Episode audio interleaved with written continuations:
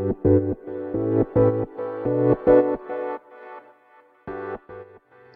い、おはようございます。ケンチロウです、えー、このチャンネルはですね、フォトグラファーでエンジエンジニアのケンチロウがですね、最新テック系情報を中心に雑談をしていくチャンネルとなっております。ということで今日は収録放送ですね。普段は18時からライブ配信、音声のライブ配信ということでライブやってるんですけども、今日はね、ちょっと18時からできないので、18時からできないときはこういう感じで収録も少し増やしていこうかなと思いますので、ぜひフォローの方をしといていただけると嬉しいです。では、やっていきましょう。やっていきましょうも何も。ケンチロ、やってしまいました。やってしまいましたね。ついに、クーラーの電源を入れました。クーラーの電源を今、入れました。暑い。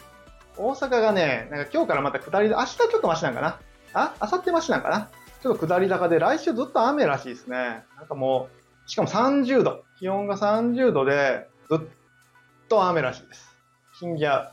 死んじゃうということで。で、昨日ね、家帰ったらね、クーラーついてたんですよ。ついに。あ、クーラーつけたんって言って。つけた？みたいな。もう死ぬんでつけたみたいなことを言って。たんで、えー、今日は事務所でもクーラーつけました。クーラー日、今日はクーラー記念日です。と思ってたら、と思ってたら、えー、ケンチロエピソードトークその1。全然ね、部屋涼しくならないんですよ。なんでかなと思って、パッと気づいたら、暖房になってましたね。暖房、18度の暖房になってました。そら、涼しくならへん。去年のね、冬の状態から、あの設定を何も変えず、ただ電源をポチってエアコンの電源を入れただけなので、暖房になってました。ということで、さっき冷房にスイッチ切り替えたんで、ちょっと涼しくなってきました。文明の力最高です。ということで、本編、本編というか、本題なんですけども、あの、最近ね、ちょっとまた、ふと思い出したというか、あこれはちょっと考えもう一回改めなあかんなと思ったことを今日はお話しします。最近、最新テック系情報というよりは、ちょっとビジネススキル的なお話になるんですけども、あのー、短期思考、長期思考っていう話があるかと思うんですけども、えっ、ー、と、現代人はね、やっぱ短期思考っていうのは結構得意になってるんだけど、長期思考っていうのがどんどん苦手になってる。または、うん、どんどん短期思考より短期思考ってね、えっと、まだ難しいんだけど、短期の思考、考えるっていう思考っていうのと、短期の、えー、向いてる方向みたいな、志の思考ってあるのですが、まあ、ここで言うとこは、どっちかというと志の方ね。短期を重視するか、長期を重視するかっていうところで、えー、現代人は短期を重視する傾向にあるっていうふうなことがよく言われてるんですけども。いや、最近その罠にね、僕もちょっとハマってたなと思って、なんでこと、こんなこと急に言い出すかというと、あの本でですね、ロングゲームっていう本があるんですよ。結構いい本なんですけども、あ、ちょっと概要欄に載っけときましょうか。概要欄に載っけときますね。あの、いい本なんですよ。まあ、長期思考大切だよって言って、結構ね、あの、内容的には、もう極論の、極論の長期思考です。もう短期は全部捨てろぐらいの勢い。なので、まあまあ、あっこまで、ね、やるのは大変なんですけども、まあ、それでもやっぱ長期思考っていうのがないと、その、一生成長できひんというか、やっぱり長期思考の目標に向かって短期思考を考える。よくゴールから考えるなんていう方、あの、なんていうかな、ゴールから考えるっていうのが大切っていうのを言うんですけども、まあ、ゴールっていうのは何かっていうと、やっぱ長期思考ですね。将来的にどうなりたいか。で長期っていうのも10年とか、20年とか、20年だったら僕も6 60超えてますけども、なので、まあ、60歳になった時にどうなってたいかみたいな話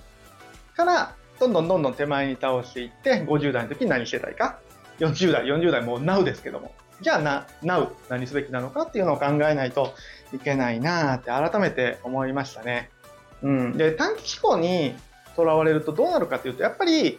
目先の利益っていうのを取りに行こうとするんですね。もちろん目先の利益はめちゃめちゃ大切です。生きていく上に、上でめちゃめちゃ大切なので、あの、ロングゲームの本にあるようにね、目先のものを全部捨てろっていうのは、なかなか、うん、あの生きていけないからね。そんなに貯金もないし、やっぱ貯金はね、切り崩していくの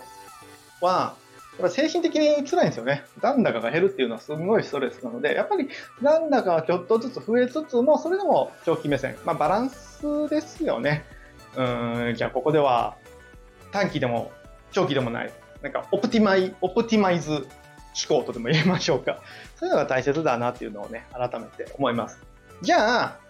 まあ、ちょっと具体例というか、ケンチロの長期し長期思考の目標は何やねん？っていうとこなんですけども、僕はですね、やっぱ改めてその、まあ、ロングゲーム読んで考えたんですよ。考えたというか、まあ前々からそうだったのを思い出したって感じですね。ちょっと最近忘れてたなっていう観点がいくつかあって。まず1点目は、えー、仕事を作れる存在になるってことですね。1点目は仕事を作れる存在になりたいっていうのがあります。えー、っと、今は、うん、フォトグラファーにしろ、エンジニアにしろ、何かやりたい人、やりたいこと。例えば、フォトグラファーだったら、えホームページを作りたいとか、えー、もっと根本的なところで言うと、自社の商品の魅力を伝えたい、売り上げを上げたいとか、新しく、そうだな、えっ、ー、と、採用、顧客、雇用、採用をしたい、みたいな感じで、そういう顧客の願いがあって、その願いを実現させるために、まあ、うちでホームページを作ったり、ホームページ用の写真を撮ったり、っていうことをやるわけですよね。これはまあ受託というか、お客様がいて僕がいる。うん、君たちがいて僕がいる。うん、お客様が先にあるわけですね。うん、で、この状態はまあもちろんいいんですよ。あの、メリットとすれば、やっぱり短期短期的な話になるんですけども、収入を得やすいっていうのがありますね。うーんと、週短期で、しかも比較的大きな収入を得やすいのが、この考え方と、このやり方ですね。でもそうではなくて、うん、これ何が大変かっていうと、やっぱ常に営業をしていかないといけないのと、常に新規顧客を取っていかないといけないっていうのと、えー、そうですね、お客様都合の人生になっちゃうんですね。人生って言うとちょっと大げさですけども、仕事のやり方がお客様都合になっちゃう。えー、例えば、まあ、僕もかなり経験があるんですけども、ずっとお仕事もらえてた会社さんから、急にパタッとお仕事が来なくなる。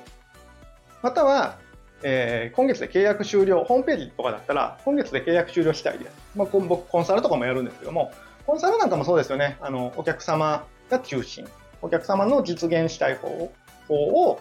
えー、アドバイスするような仕事だと思うんですけども、お客さんが中心になってくる。でそうなるとね、やっぱり、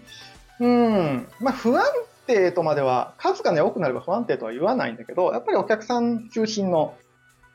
収入、生活、人生になっちゃいますね。お客さんが、えー、この日お願いしますって言ったら、あ、ごめんなさい、今その日、その日ね、ちょっとパリに行ってるんで、とかがなかなか言えない。パリ行ったことないけど。なので、まあ、そういう自由を得るためには、ちょっとそこの脱却は図らないといけない。どちらかというと、クライアントワークっていうのは、そういう短期思考なのかなというふうに僕は捉えてます。そこを脱却して、なんとか自分でお仕事を作れる存在どういうことかというと、そうだな。僕もあんま具体的にまだイメージができてないんですけども、例えば、アプリの開発とかですね、自分でアプリを作ってリリースして使ってくださいっていうような感じ。これは別にクライアントさんがいるわけではなくて、うん、顧客と直接自分がやり取りするような存在ですね。こんな感じで何か、うん、商品なりサービスなりを自分で企画して自分で売っていくような存在、仕事を作れるような存在にならないと、なかなかこう人生の、自分で人生をコントロールすることができないかなって思ってます。なので、まあ、長期思考としては一つ、え仕事を作れる存在になりたい。うん。まあ、それと、二つ目は、それと絡んでくるんですけども、えー、っと、クリエイターさんを、なんか、うん、ちゃんと応援できるような人になりたいなっていうのはあります。やっぱり僕、ものづくりしてる人とか、なんか頑張ってる人って、まあめっちゃ好きなんですけども、そういう人を、なんか僕の力で、まあ今はね、その力何もないので、僕が、この作品いいよとか、このゲーム面白いよって言ってもなかなかね、そんなわーってならないんですけども、うん、ちゃんと頑張ってる、まあ、僕の身近にいて頑張ってるクリエイターさんとか、えー、なんだろうな、まあ、クリエイターさんか、アーティストの人も応援できるような存在になりたいなというふうに思ってます。で、まあ、強いては、強いては、え、一緒に何かものづくりができたり、えー、もっと集団でなんかバカでかいことを将来的にはできたらいいなと、できたらいいなというか、できる存在になるぞっていうふうに思ってます。まあ、なので最近よく言ってるね、えー、ちょっと、プロゲーマーになるみたいなことを言ってますけども、プロゲーマーであり、まあ、インフルエンサーなのかな。で、または自分自身もクリエイターとして成長することで、周りのクリエイターもね、しっかり応援できるような存在になりたいなというふうに思ってます。なので、ちょっとクリエイターの皆さん、なんか一緒にものづくりをしましょう。だからまあこの2つを掛け合わせると、うん長期的なゴールとしては、クリエイターさんとね、一緒になんかワイワイワイワイして、ものづくりして、リリースして、生活をしていくような、生きていくような生活スタイルが、長期的なゴールなのかなというふうに僕は思ってますね。だからクリエイターと一緒にものづくりしたら仕事を作ってることになるじゃないですか。それを皆さんが、皆さんがというか、うん、楽しんでくれる人がいて、まあ、そこで何かビジネスが、ビジネスになってれば、それがやっぱり僕の目指す道なのかなというふうに思いました。うん。やっぱりね、最近ちょっと、まあ、あの、なんだろうな、Web3 に入って NFT 触って、やっぱちょっと短期的思考にちょっとなってたなっていう反省も込めて、今日はこんな話をしてみました。皆さんはどうですかね？長期思考持ってはりますかね？皆さんの長期思考、まあ、ここは大きく言いましょう。夢。夢ですね。皆さんの夢も教えていただけると嬉しいです。コメント欄とか、Twitter の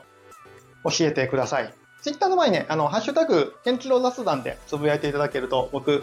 エゴサーチして拾いに行きますので、ぜひ、ケンチロ雑談なんかで感想や、えー、話してほしいこと、または、皆さんの夢について、ぜひ書いてみてください。では、今日は、収録放送って案外難しいね。ライブの方が楽。